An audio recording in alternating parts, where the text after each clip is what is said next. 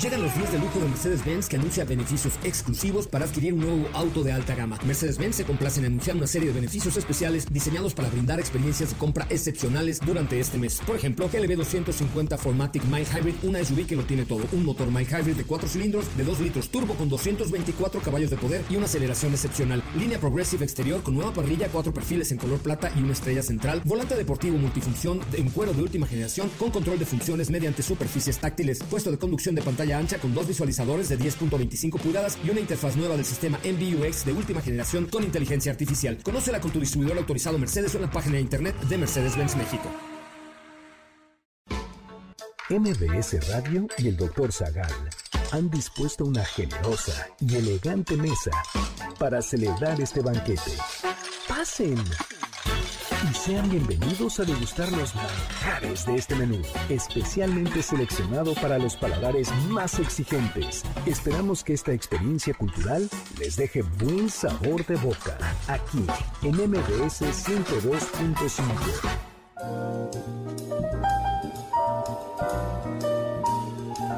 ¿Qué es una etimología? ¿Las palabras tienen historia? ¿Qué son los falsos cognados? ¿Qué pensaba Platón de la relación entre las palabras y la realidad? ¿De dónde viene la palabra snob y la palabra sincera? ¿La etimología de aspaviento tiene algo que ver con los molinos? ¿El adolescente es aquel que adolece?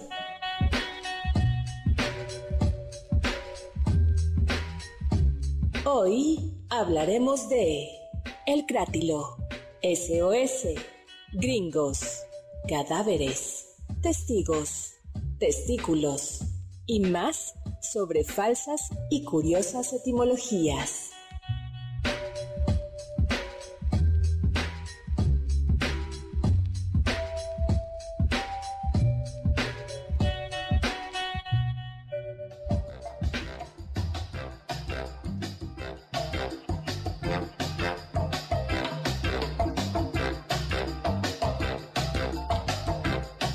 Que ver la palabra dragón con la palabra tragar? ¿Qué tiene que ver el Kaiser de Alemania con el zar de todas las Rusias y el César de Roma? ¿De dónde viene la palabra gringo y la palabra gabacho? Pues hoy hablaremos de etimologías falsas y verdaderas.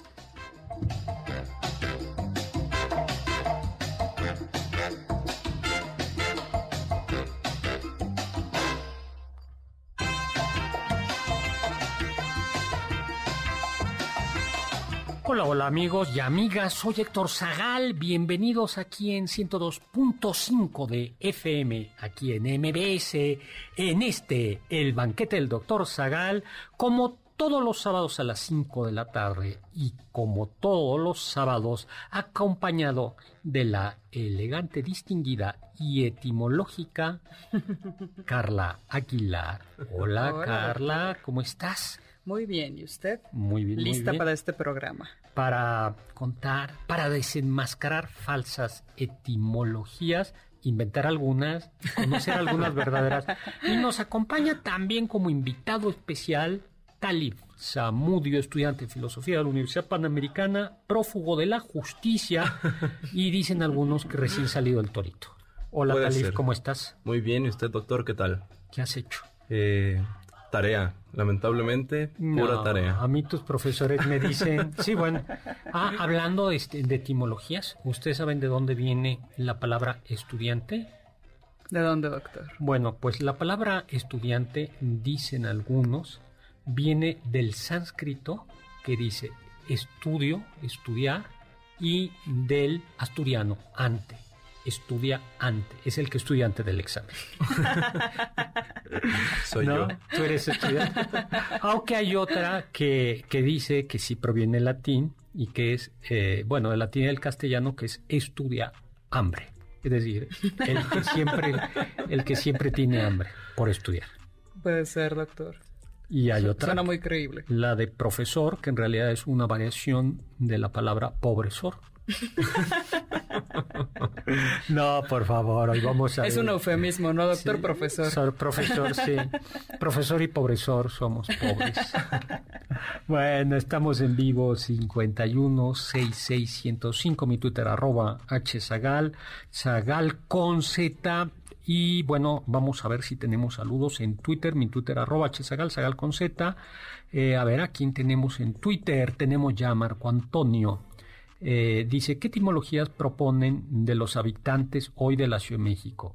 Claro, ¿de dónde viene la palabra chilango? A ver si platicamos Mm, un es buena, poquito. Es, es está discutida hasta la saciedad, ¿no? Luego Juan Manuel ya está por aquí, ya, ya, ya está por aquí. Pues vamos a hablar del origen de las palabras, ¿no? A ver, ¿cuáles son, de dónde, de dónde viene el español? El español, principalmente de latín, también un poquito del griego, es una lengua romance como el portugués, el francés, el italiano, lenguas preciosas, todas. No, yo todavía aprendí en la primaria, me enseñaron que se hablaba castellano, Mm. Que en México se hablaba castellano cuando estaba en la primaria. Era castellano y que en realidad el español, el español eh, viene del, del castellano. Yo lo que entiendo es que por un lado, en efecto, el Ah. castellano mm, se ha ido modernizando y se- eso se llama español. Y tengo la impresión, me corregirán aquí los expertos, que es más bien por corrección política para no me, para que Para ya no meter nada de España. no, para no, no, justo como en España, para que no se identifique el castellano como idioma de toda España, como el idioma de una región de Castilla, Mm. eh, le, le dijeron español, pero en estricto, estricto sentido, nosotros lo que hablamos es una, es Como una variación o del evolución del evolución castellano, del ¿no? castellano, ¿no? Exactamente, Mm. que es castellano, asturiano, gallego.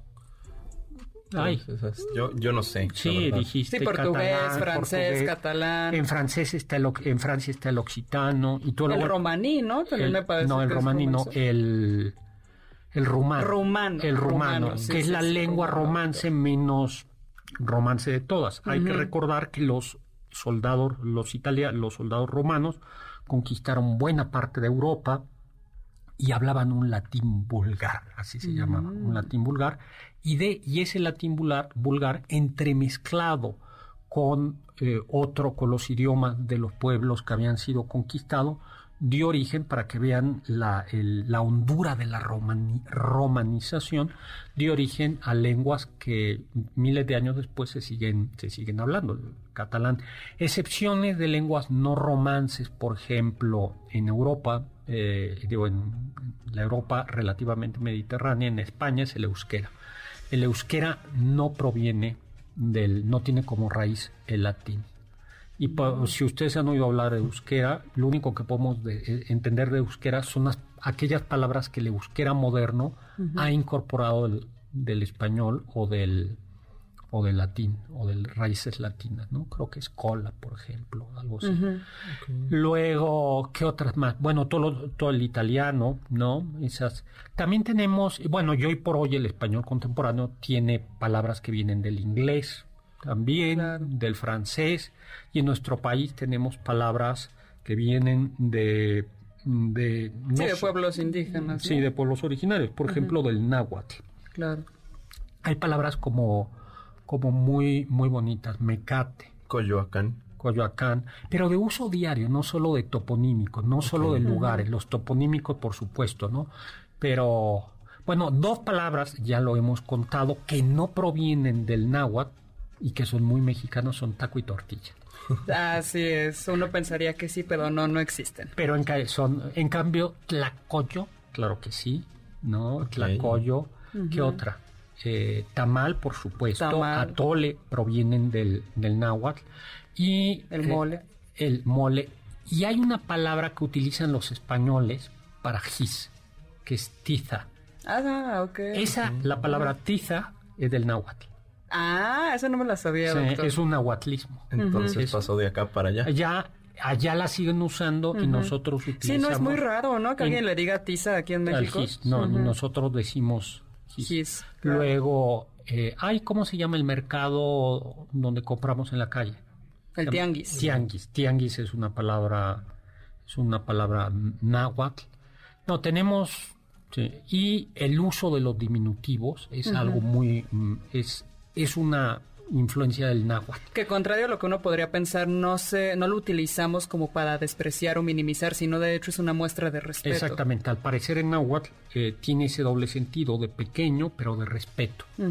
Ese, pe- ese pequeño, eh, sí puede ser pequeño, pero también puede ser respeto. Y por eso nosotros lo usamos eh, bueno, cuando queremos pedir disculpas de algo. Espérame un minutito. ¿Qué quiere decir eso? Sí, sí, sí. Bueno, puede ir desde un minuto a toda la eternidad. Exactamente. Así Digo, un minutito. un El minutito. ahorita, ¿no? Ya ahorita. Ahorita llego. Sí. ¿Me Eso puedes hacer un favorcito chiquitito? Sí, sí, sí. Es que Eso es, ay, ándale, por favor, discúlpame. Es, es, es un uso súper complejo el del diminutivo en español. Bueno, pues comencemos a hablar, ¿no? Falsos cognados. Así se le conoce a aquellas palabras que por su escritura, escritura y pronunciación parecen tener un significado semejante en diferentes idiomas, pero la verdad es que significan cosas distintas y no comparten origen etimológico. Eh, los cognados son palabras que tienen el mismo eh, origen etimológico, pero que han evolucionado en cuanto a su fonética. A ver, cognados, eh, a ver, cognados así que conozcas, Reales. Eh, reales, verdaderos cognados, simples. Carpet en inglés. No. carpet. No, eso No, es justo un es- falso. es un falso Sí, cognado. sí. A No, ver, por ejemplo, important, importante. Importante. Lo mismo. Student, estudiante. Estudiante. Así ¿no? es, el que estudia antes del examen, como ya vimos.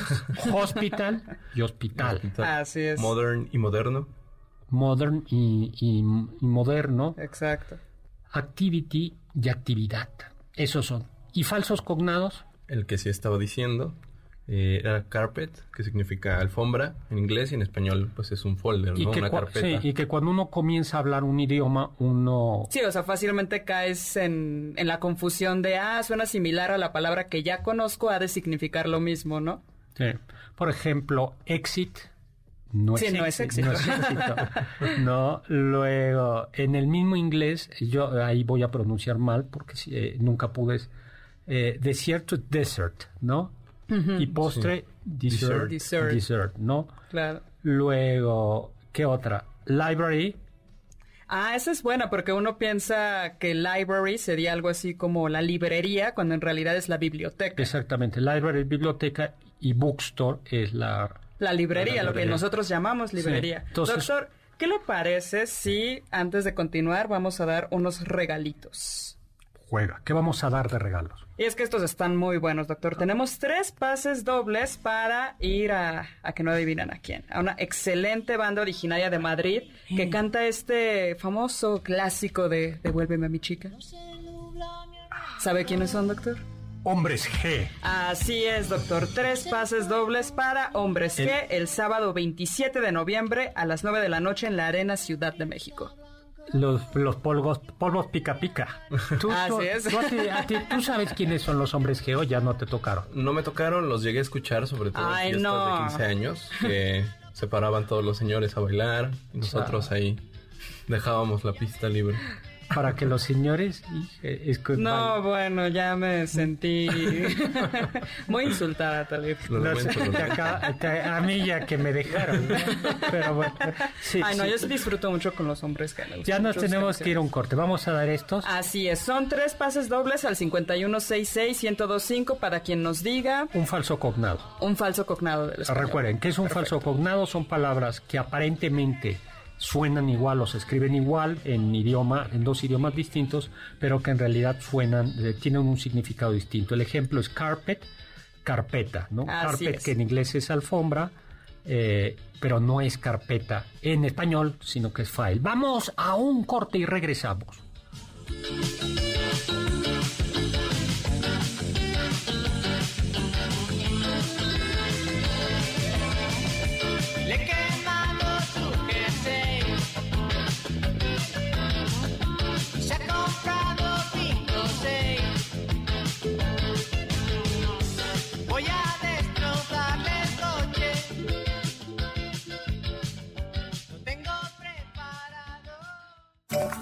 Del diccionario del doctor Zagal.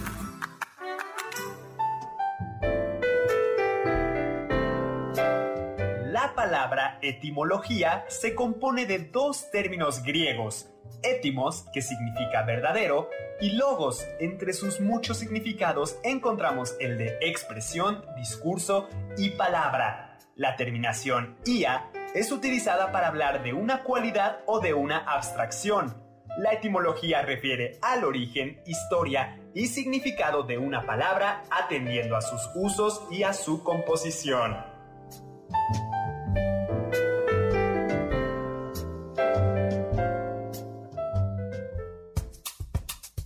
¿Quieres felicitar al chef por tan exquisito banquete? Llámale al 55 51 66 1025 en MBS 102.5. ¿Tienen algún comentario? Pueden contactar al chef principal, el Dr. Zagal, en Twitter, arroba hzagal.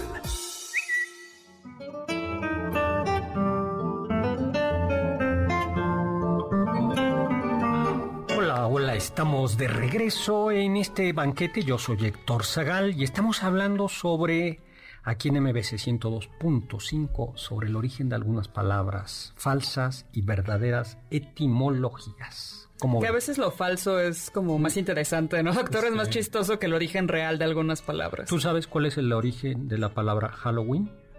Mm, a ver, ¿cuál, doctor? Proviene del irlandés tardío, que, proviene de hallow, decir hola, y win, ganar. El que saluda antes de pedir los dulces Ajá. gana. Halloween. Halloween. ah, Por favor, es una broma, no vayan sí, a... sí, sí. No vayan a... Para no. los amigos que nos están viendo por Facebook Live, por la página de Doctor Zagal, cada que hagamos esto es que es broma, o sea, no es una etimología real, por favor. Es inventada por nosotros. Así es. Salida de la cocina de El Banquete del Del- Doctor Zagal. bueno, luego eh, Eduardo León nos está escuchando, Lidia y Eduardo desde Chihuahua, ¿no? Chava Láser nos está escuchando, dice, eh, dice, según yo es más correcto decir que hablamos castellano, ¿no? Porque en España se hablan otras lenguas y va por ahí, era lo que comentábamos Exacto. exactamente. Pablo Coyote, hola doctor, ya escuchando al banquete, saludos a todos los estudiambres y pobresores. Saludos. Ersi ya también escuchándonos. Y Ángel, feliz de alcanzar a escucharnos en vivo y que a ver si en diciembre hay un especial de cuentos trágicos de Navidad como el del diciembre de 2014. Sí, tenemos que hacer Mm. Gracias que se por la idea. Navidades trágicas. ¿Cómo Así llorar? es. Siete motivos para llorar en Navidad. Además No, de la trágica. Tenemos Bueno, que achicar nuestras listas. Vamos a hablar de otras palabras. La palabra o los homónimos son palabras que se pronuncian eh, como otra, pero que tienen diferente origen y significados muy distantes. Así O sea, es, en esta misma línea que suena igual, y- pero esto es en el mismo idioma, en no el en idiomas distintos como los falsos los cognados. Los falsos cognados es dos idiomas, ¿no? Así es. Y a ver cuál te conoces que es un homónimo. Es decir, son dos palabras que se escriben igual, suenan igual y significan. Cosas, Cosas distintas. distintas. La llama. ¡Ay, sí, sí! Muy la bien. tarea, Tali. La llama que Un día viene- antes, no, como que- buen estudiante. Como buen estudiante. estudiante. que viene de ¿no? la flama, ¿no? Que viene del latín flama, ¿no? Y la llama, que es ese camélido doméstico propio de los Andes, de cuello largo y pelaje lanoso que se utiliza como animal de carga. ¿no? Muy bonito, por cierto. Y que se- ¿Tú los has visto? Sí, sí, sí. Yo, fíjese, yo me gustan mucho las llamas y las alpacas, pero mucha gente las confunde. Es algo Eh, chistoso. yo las confundo. Las llamas son más altas y tienen el hocico más alargado. Y las alpacas son Ah. Y redonditas. se hace suéter muy bonito con la lana de alpaca, es una Sí. lana muy caliente. Sí, no pica. No pica. Entonces las alpacas son como que más chiquitas. Sí. Sí, sí, sí, es Ah. muy, muy suave, no pica en efecto. La... ¿Tú eres snuff, Carla? Pues depende, doctor, porque la verdad es que no, no tengo abolengo, entonces... Pero me gusta estar junto a gente de alcurnia, que sabe mucho como usted, doctor. Algunos podrían decir que soy un snob. Snuff, pues en efecto, la Real Academia define snuff como la persona que imita con afectación las maneras, opiniones de aquellos que se consideran distinguidos. La verdad es que usted no lo sabe, doctor, pero siempre termino mis conversaciones con un sapé de aude. Atrévanse a saber. bueno, pues la palabra snuff viene del inglés snuff, Pero, ¿y esto qué tiene interesante? Pues resulta que snob es una contracción de la expresión latina sine nobilitate, sin nobleza, eh, que se ocupaba en Inglaterra, o sea, como diría... Sin, La chusma, La ¿no? chusma, ¿no? No, te juntes con esos pueblo, snobs, no que te se juntes con la chusma. Sí, y era una sin nobilitate, se, se ocupaba en Inglaterra ya a finales del siglo XVIII. Se sabía, que duro, que en, los, en la lista de alumnos de Oxford y Cambridge, uno ponía junto a su nombre la abreviatura S.nov, sin nobilitate. Para indicar, pues no, yo no soy conde, yo no soy duque, Claro. yo no soy marqués, pues yo soy... Juan Pérez, Juan Pérez, cualquiera. ese punto, ¿no? Era indicar que uno era de cuna humilde, de cuna no noble. Pero Eso- también ocurría en listas de invitados, de listas de pasajeros, o sea, donde te presentaras, tú tenías que poner junto a tu nombre ese no, sin nobleza. A mí me tocó todavía hace un tiempillo que en algunos consejos académicos o lugares eh, el título, doctor, licenciado, le pusieran nobilior. Entonces decía, tu nobilior, y entonces tú ya ponías, doctor Sagal. El sueño. El sueño de todo estudiante. Antes. No, pero no, pues yo sé, sería doctor Sagal S. Nov. Ay, doctor, no, no lo puede creer que no haya tenido algún título en tantas vidas que ha tenido, doctor. Sí, pero no me acuerdo bien de esas otras vidas. Bueno, y de- sí, en mis otras vidas tuve algunos títulos nobiliarios. ¿Tú? Yo Samuel. probablemente no, porque mis otras vidas quizá eran como mi familia de Medio Oriente. Entonces, Bueno, allá también había sí, títulos también había, pero no claro. como los de... Sultanes, emires, jeques, rajás, ¿no? Sí, sí. Eso, eso es muy bonito de leer la- las mil y una noches. Uno va aprendiendo Claro. todo eso.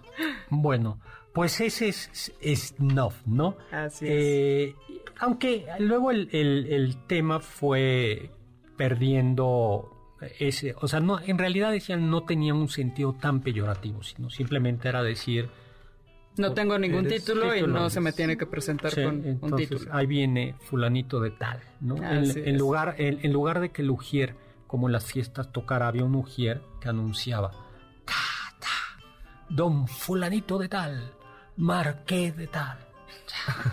y entraba, ¿no? Don fulanito de tal. eh, no, pues tocaban tan tan, don fulanito de tal. Pero eh, tiene el, el sentido de que frecuentemente estos burgueses que no tenían títulos nobiliarios querían ser aceptados socialmente por los nobles. Y entonces comenzaban a imitar las formas y las maneras de los nobles y los nobles, ahora sí despectivamente, comenzaban a decir es un snuff. Claro. Es decir, es un señor que cree que... que pertenece a nuestro mundo cuando en realidad cuando no. Aunque muchas veces tenían mucho más dinero los Esa es interesante esa parte de la historia, ¿no, doctor? Donde en realidad la realeza estaba en bancarrota y los verdaderos ricos eran los burgueses, los que trabajaban día a día en realidad. Un ejemplo es el Quijote de la Mancha, que era un hidalgo, que era en la nobleza española, era el nivel más bajo, pero era un hidalgo que era un noble. Eh, Tenía un título, bueno, era alguien, y sin embargo, pues no tenía ni para, o tenía para comer muy poquito. ¿no? Exacto. Luego, etimologías populares, así falsas. Pues, por ejemplo, Pero doctor, ¿es cierto esto de que el snob significaba sin nobleza, o sea, sin nobilitate? ¿O es algo que nos han vendido? Yo creo, a ver, no, era SN, o sea, la RAI dice que sí proviene de ahí. ¿no? Que era ese, es, que era, eh, que es sin, nobili- sin nobleza. Pero más bien lo que indica es que eras, tenías un oficio, tenías otra cosa, ¿no? Justo eso es lo que yo había leído, que snob era una palabra que estaba registrada para referirse a aquellos que eran zapateros. Y después empezó a hablar del snob, ya no nada más como zapatero, sino como todo aquel que tenía un oficio y tenía, trabajaba como cualquiera, como mercader en Oxford y Cambridge, por ejemplo. Entonces se utilizaba simplemente para designar a alguien del pueblo y que no estudiaba en la universidad. Pero sí tenía este sentido peyorativo, ¿no? De tú no perteneces a, a la Sí, nobleza. de- es, defines a alguien no por lo que es, sino por lo que no es. Y eso es lo feo, ¿no? Mm, Eso suena feo, doctor. Bueno, latente. Siempre he tenido una duda latente. ¿De dónde viene latente? A mí me suena, doctor, como de latido. ¿De, de melate? Algo así, doctor, me Pues temo decirte que no, que la auténtica etimología de latente viene de latens latentis, que significa oculto, acechante, escondido. Por eso, si es correcto decir un peligro latente, Claro. o el cáncer. Como algo que está agazapado, Eh, ¿no? Exactamente, Ujú. exacto. Otra típica que se apreste, que se es SOS. Yo a mí me enseñaron uh, cuando estaba chiquito que quería venía de socorro o sucumba, Mm. pero también dicen que viene de Save our ship. ay, qué bonito inglés o save our souls. Así es. O- Más dramático. Send out succor. No, sí, o sea, es Envíen salve, salve nuestro barco, salve nuestras almas, envíen socorro. Pues Eso no. suena muy padre, ¿no? Salven nuestras almas. Eso habría que ver. Eso, te- SOS. Eso tendría que poner muchos de mis estudiantes los viernes en la, en- los viernes en la noche, ya por ahí de la, o los, más bien los sábados como a las 2 de la mañana. S O S no. Subiéndote al taxi, ¿no? Eso es. Eso es. Salve mi alma. Al Uber. Pues señal de socorro es la señal de socorro más utilizada eh, internacionalmente y comenzó a utilizarse en código Morse a principios del siglo XX y desplazó a otro código que era el CDQ que se utilizaba para comunicar problemas y que se leía como Come quickly distress. O sea, No. vengan rápido, problemas. problemas. Y porque la transmisión SOS era más sencilla que la CUD. Y es que SOS se compone de tres pulsos cortos, tres largos y tres cortos. ¡Chas! Y eso es mucho más rápido, eh, es, mucho más eficaz. ¿no? Lo- importante son estos tres pulsos, ¿no? Bueno, eh, no importa que tanto que resulte que estos signos formen letras, lo importante es que es un código. Y vamos a no hacer aspavientos y a hablar de aspavientos a nuestro regreso en este banquete etimológico.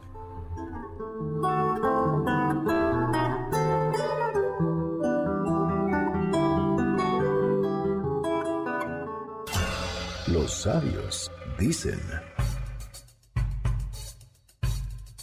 Las palabras son la droga más potente utilizada por la humanidad. Rudyard Kipling.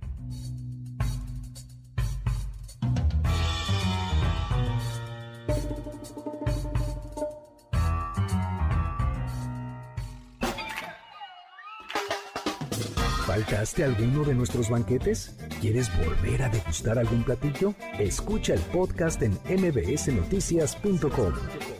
MBS 102.5. ¿Quieres contactar a los ayudantes del chef? Puedes escribirles en Twitter, arroba Carla Paola-AB, Pablo Alarcón, arroba Pablo Alar, Héctor Tapia, arroba Toy Tapia.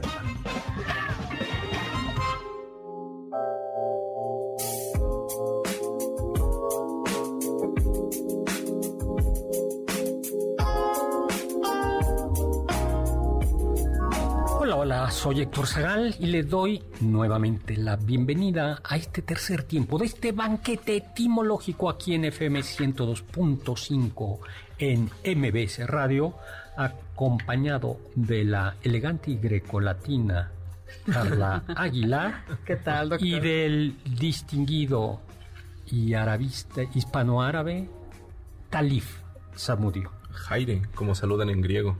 Haydn. Ahora que estamos. Y ahora que estamos hablando de etimologías, ¿tú sabes de dónde viene tu nombre? Eh, sí, mi, mi nombre viene del árabe talib, significa estudiante o el que estudia el Corán. Ah, ah. O sea, ahora va a resultar que, que- que lo estu- el estudiante lo llevas hasta en el nombre. Claro. No, Talif. Bueno, hazle, hazle honor, hazle honor a tu nombre. Te aprovechas que no sabemos árabe. Exactamente. Tenemos que creerte, Talib. Bueno, Yo no miento. pues qué bueno, este, pues qué bonito. Sí, qué bonito significado. Doctor, ya tenemos ganadores de los pases dobles para ir a ver a Hombres G. Muchas felicidades a Francisco Javier Jardón León, a Ricardo Noriega Lavalle y a Violeta de Abril Escudero Meneses. Perfecto, pues muchísimas felicidades y seguimos teniendo regalitos ahora para que se lancen al cine, a Cinépolis, porque Cinépolis le ha otorgado al banquete del Dr. Zagal aquí en MBS Radio cinco códigos triples para que vivan la magia del cine. Únicamente, únicamente, tienen que llamarnos al 5166-1025 y pedirnos, bueno, no, no pedirnos, más bien decirnos con mucho, mucho cariño y mucha emoción, quiero ir al cine, quiero ese pase. ¿Qué Ya. le parece, doctor? Así de fácil. Así de fácil. Oye, tenemos, el buen fin. Pero, ¿tenemos más saludos, Talif?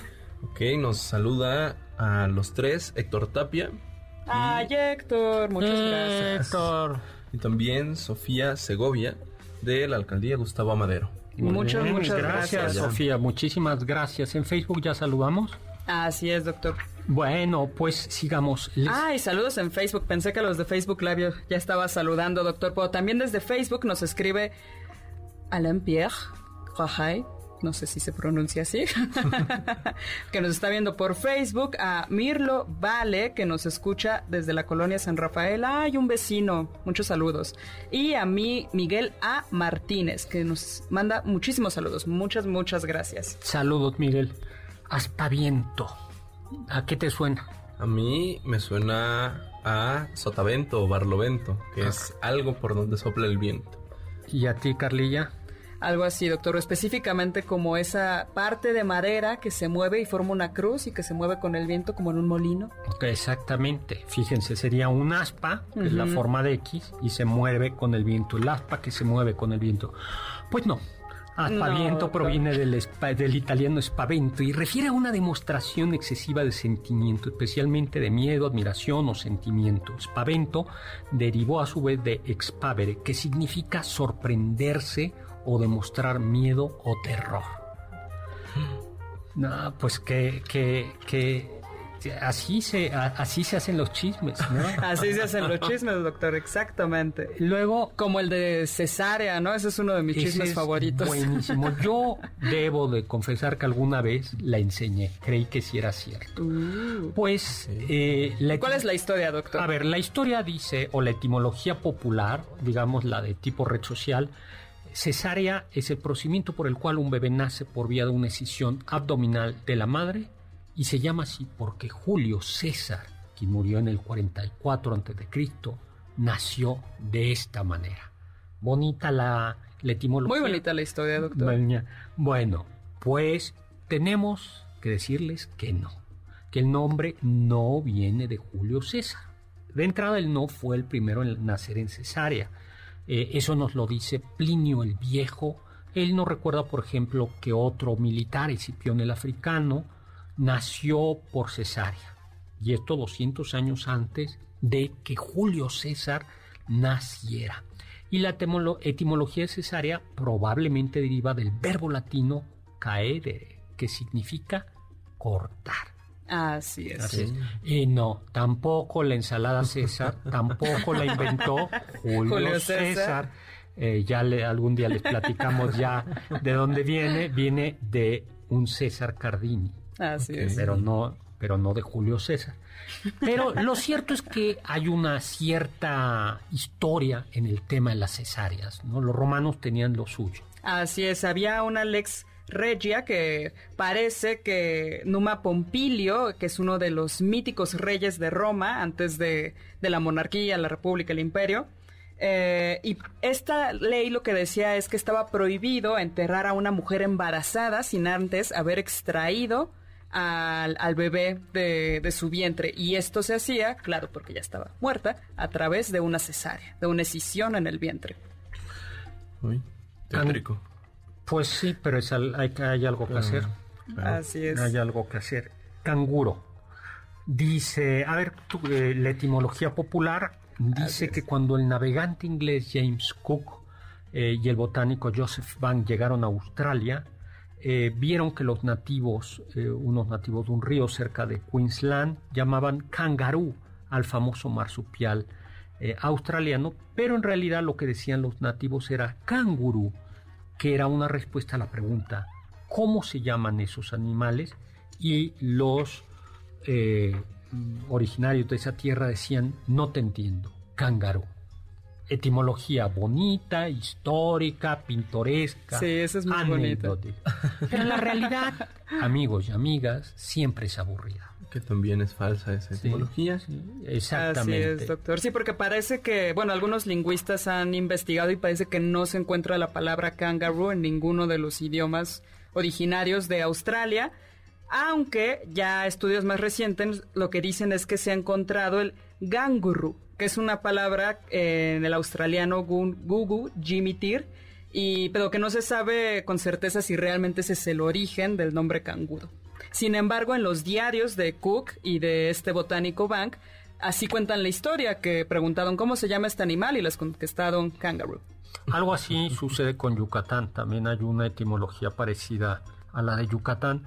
Y adolescente, pues, eh, a ver, ¿de dónde viene adolescente? Tú ya no eres adolescente. Yo ya, ya no, ya Depende, doctor. ¿Cuántos años tienes? 20. Ya Ah. pegué el segundo piso. Ya, ya, todo, todo es de, todavía estás en la juventud, a los cinco Sí. se acaba. Sí, sí, seguimos bien, seguimos jóvenes. A ver, ¿de dónde viene adolescente tú que todavía con, que tienes un Que conocimiento apenas lo dejaste, sí, sí, sí. Bueno, según mi papá y creo que casi todos los papás de México, ¿no? Te dicen, es que eres adolescente, estás adoleciendo.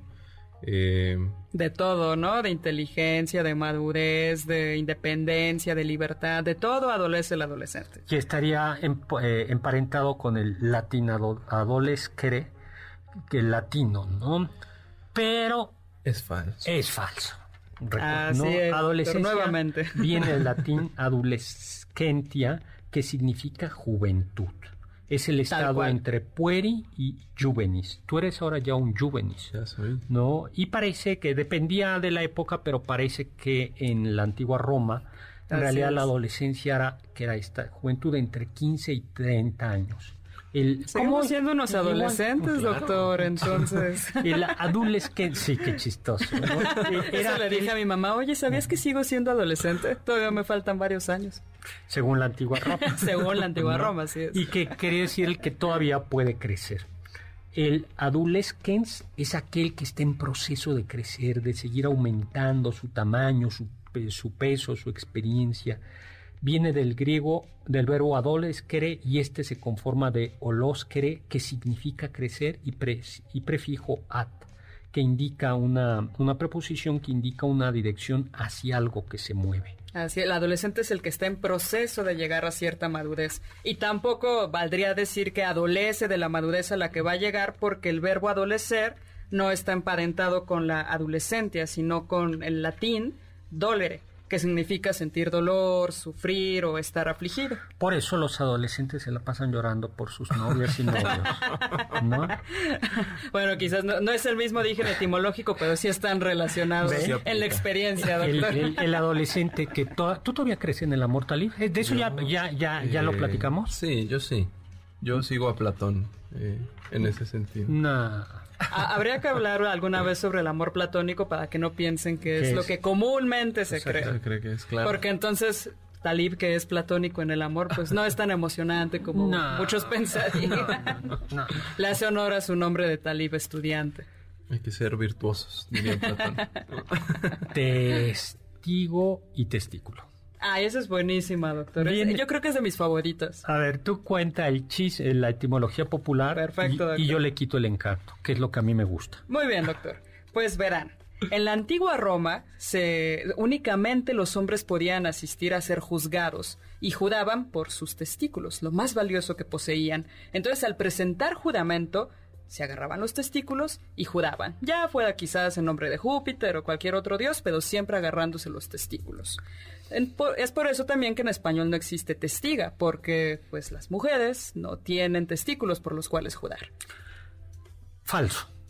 Totalmente falso. Pues hasta ahora no hemos encontrado ninguna fuente clásica que dé fe de que así juraban los varones en la antigua Roma. Si ustedes la conocen, por favor, compártanla con nosotros. En cambio, como decía Carlita, sí juraban por Hércules, por Júpiter. eh, si el juicio era por razones militares, se utilizaba, se podía jurar sobre una espada en posición amenazante. Como adem- apuntándote al cuello, o algo así. ¿no? Y, y además, mm, eh, en la corte no era una cuestión viril únicamente. Las, mo- las mujeres sí que podían dar testimonio pero juraban por su caballera o por Castor y Pollux, los, los gemelos que están en, en Géminis, ¿no? Así es. Es decir, dar testimonio no era una cuestión de testículos. Pero ¿por qué hay testigo y no testiga? Claro, si no tiene nada que ver con Entonces las te- gónadas. tendríamos que cambiar, decir testigos y testigas. No. Pues no, parece que testigo en estricto sentido no se refiere a una persona. Testigo viene de testiguar, que es una forma ya caída en desuso del verbo atestiguar, pero todavía la RAE reconoce testiguar. Eh, eh, deviene testiguar no como persona que ha testiguado, sino en tanto que es lo dicho de testiguar. Es decir, testigo significa testimonio. Así es. ¿no? Y de hecho, ahora me estoy, me estoy acordando, en el mundo justo de, la, de los medios de comunicación se habla de testigos. Cuando tú, por ejemplo, haces una mención o hay una entrevista y, y alguien quiere... eh, Hay que dar fe de que se hizo que la se mención, hizo, justamente se pide el testigo. Se, se pide el testigo. Me mandas el testigo y no quiere decir mandar al conductor, sino mandar o, o a la conductora que hizo la entrevista, sino mandar el Testimonio, la testimonio. fe de que se Eso hizo es, la Ese es el, el testigo. Por eso testigo es un testimonio, es el resultado de la acción de testiguar. Así es, entonces por eso no hay no hay el femenino porque no se trata de la persona ni del género de aquel que da testimonio, sino únicamente de aquello que se dice. Sin embargo, la relación entre testigo y testículo sigue pendiente. En latín, ciertamente, testículo y testigo son palabras homónimas, lo cual, por supuesto, se puede, ya nos tenemos que ir, eh, se puede prestar a muchas bromas y dobles sentidos. Eh, ambos se dicen, son con la homo- se dicen testes. Así Nos es. da tiempo de regalar un pase doble. Ya me voy. eh, nos vamos a un corte, pero simplemente vamos a regalar un pase doble para mi o para la obra de Teatro Imperio basada en mi novela homónima, eh, en, en mi novela, en la novela Imperio para el Castillo Chapultepec, próximo sábado a las 7 de la tarde, a quien nos diga qué tiene que ver la palabra Kaiser, César y zar. Vamos a un corte, solo un pase doble a quien nos diga Kaiser, César y zar, qué tienen que ver.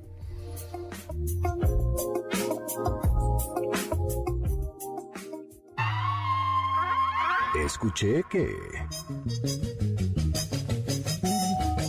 Traición y tradición son dos cognados cuyo origen se encuentra en una misma palabra latina, traditio del verbo tradere, que significa dar, ofrecer, entregar, pasar de mano en mano, consignar. En el caso de tradición se trata del paso de hábitos y costumbres de generación en generación. En cambio, en el caso de traición, se trata de la entrega de otro o de uno mismo en calidad de rendido ante un enemigo.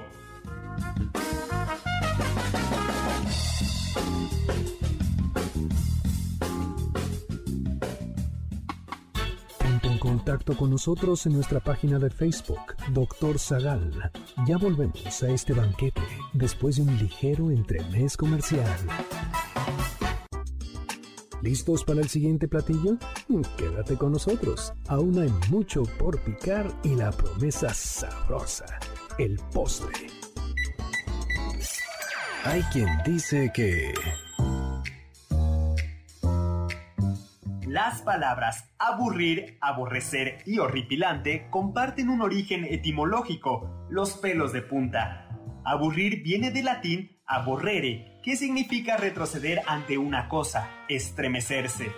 Aborrecer viene del latín tardío aborrecere, que significa alejarse, apartarse, evitar. Horripilante se compone de horrere, que refiere al estar de pie o erecto de objetos como cerdas, y de pilus, que significa pelo. Aburrir, aborrecer y horripilante comparten etimológicamente la respuesta fisiológica ante algo que provoca estremecimiento, el ponerse tieso o erizado, especialmente de los pelos.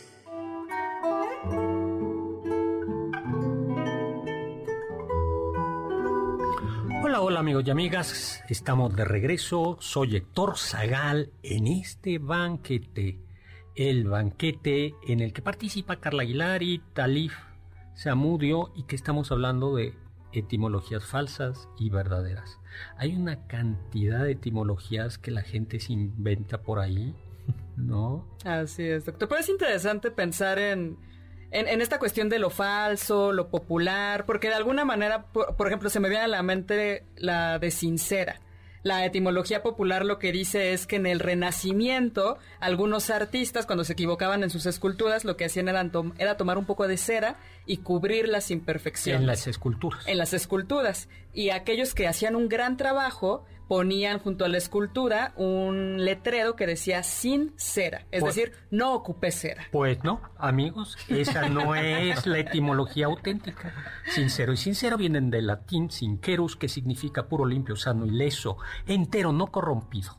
Y que por lo general se hablaba, se hablaba de sinceridad cuando la leche es sincera, es decir, no llevaba agua. l- Así es. O las harinas O no las estaban harinas. mezcladas con algo o el- más. o el aceite. ¿no? Así es. O por ejemplo, en este caso, sincer- esta etimología popular y la etimología auténtica mantienen esa, esa misma idea, ¿no? De que no se oculta nada, de que es algo que no, que, no- que no se oculta. Sí, pero esta de sincera. Ah, Podríamos poner, pedir que ahora a los alimentos le pongan a más de todas esas de tiene calorías. Todos los sellos. Podría, sincero. Sincero. Sin- estaría bien, ¿no? Claro, o sea, no necesitamos más que ese único sello, Sí, ¿no? sincero. Sincero. Huevo sincero. Huevo sincero. Wow, en vez de huevo orgánico, huevo sincero. Huevo sincero.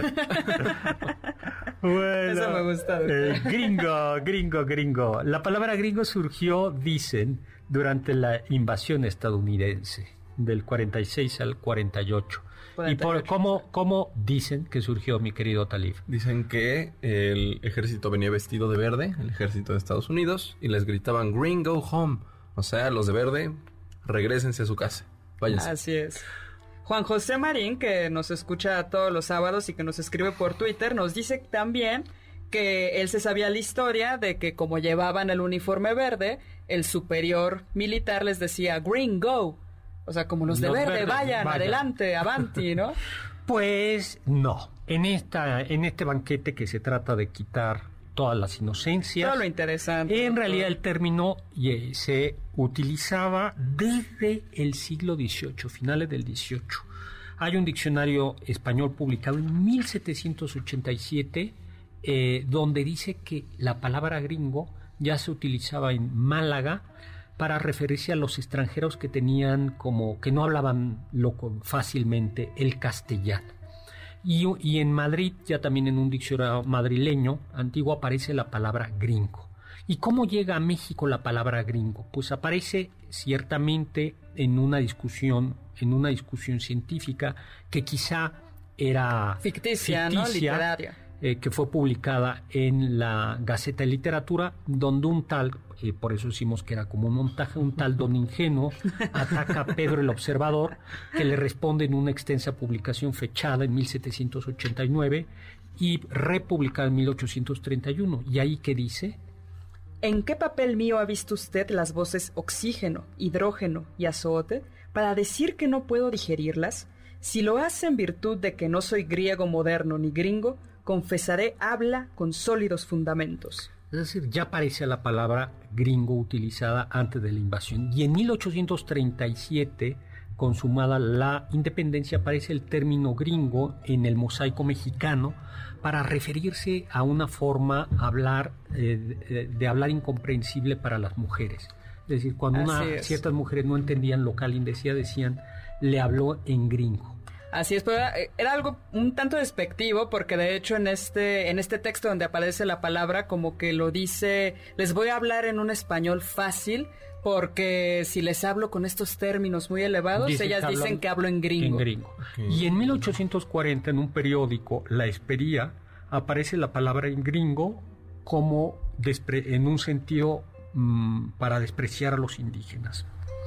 No estarías hablando gringo, en vez de ese mal castellano que hablas, porque has tenido la torpeza de no aprenderlo en 300 años de dominación, como tú dices, ¿no estarías comiendo niños muertos a la salud de algún ídolo chato y feo?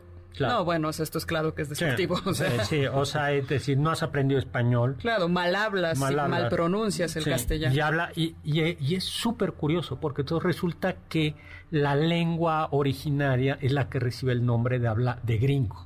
Así es. O sea, tú no hablas castellano si no hablas Ajá. tu lengua originaria y hablas, Exacto. y hablas gringo.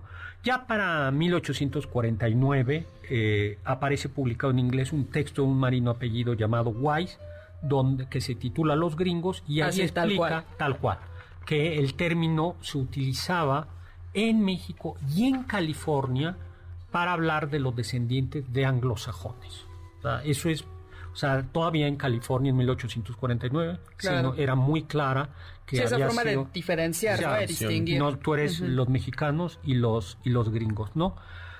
La de horchata, ¿tú has probado la horchata? Esa me la, me la salto. Vayamos a un tema metafísico como corresponde a este, a este programa, doctor, por supuesto. La quesadilla. ¿No? Entonces, la etimología popular, ¿de dónde proviene? Pues verá, doctor, viene del náhuatl quetzaditzin, que significa tortilla doblada. Pues lo siento, y con esto, eh, este, este programa... Vamos a hacer enojar a muchos, Sí. Este, este programa, amigos y amigas, es un programa que acaba, termina por ya. Un debate nacional. Un debate nacional, ¿no? Y Por que- fin vamos a hermanar a todos los Eh, habitantes de la República, Exactamente. doctor. Y con esto mereceríamos el Premio Nacional de las Ciencias y Artes. De periodismo, de, De literatura, cultura. de cultura. Porque, en efecto, Corominas, este gran diccionario de, de Corominas, así se le conoce el diccionario Corominas, recoge que quesadilla deriva, del, deriva de queso, que viene del latín caesus, de, eh, de donde viene quesada, en, en España se comen quesadas, y de donde viene quesadilla. Bueno, pues hemos llegado al final con esta definición. La quesadilla es. etimológicamente es. de queso. Muchísimas Siempre gracias queso. a Carla Aguilar, a Muchas Talita gracias, en cápsulas a Carmen Cruz Lario y Héctor Tapia en controles, a Luis Morán en producción, a Juan Carlos Castillo y por supuesto a Carlita Aguilar. Y los dejo con el siguiente programa, Balones al aire con Eduardo Chabot y todo su equipo. Y los dejo, por supuesto, con Immanuel Kant que nos dijo, sapere aude, atrévete a saber.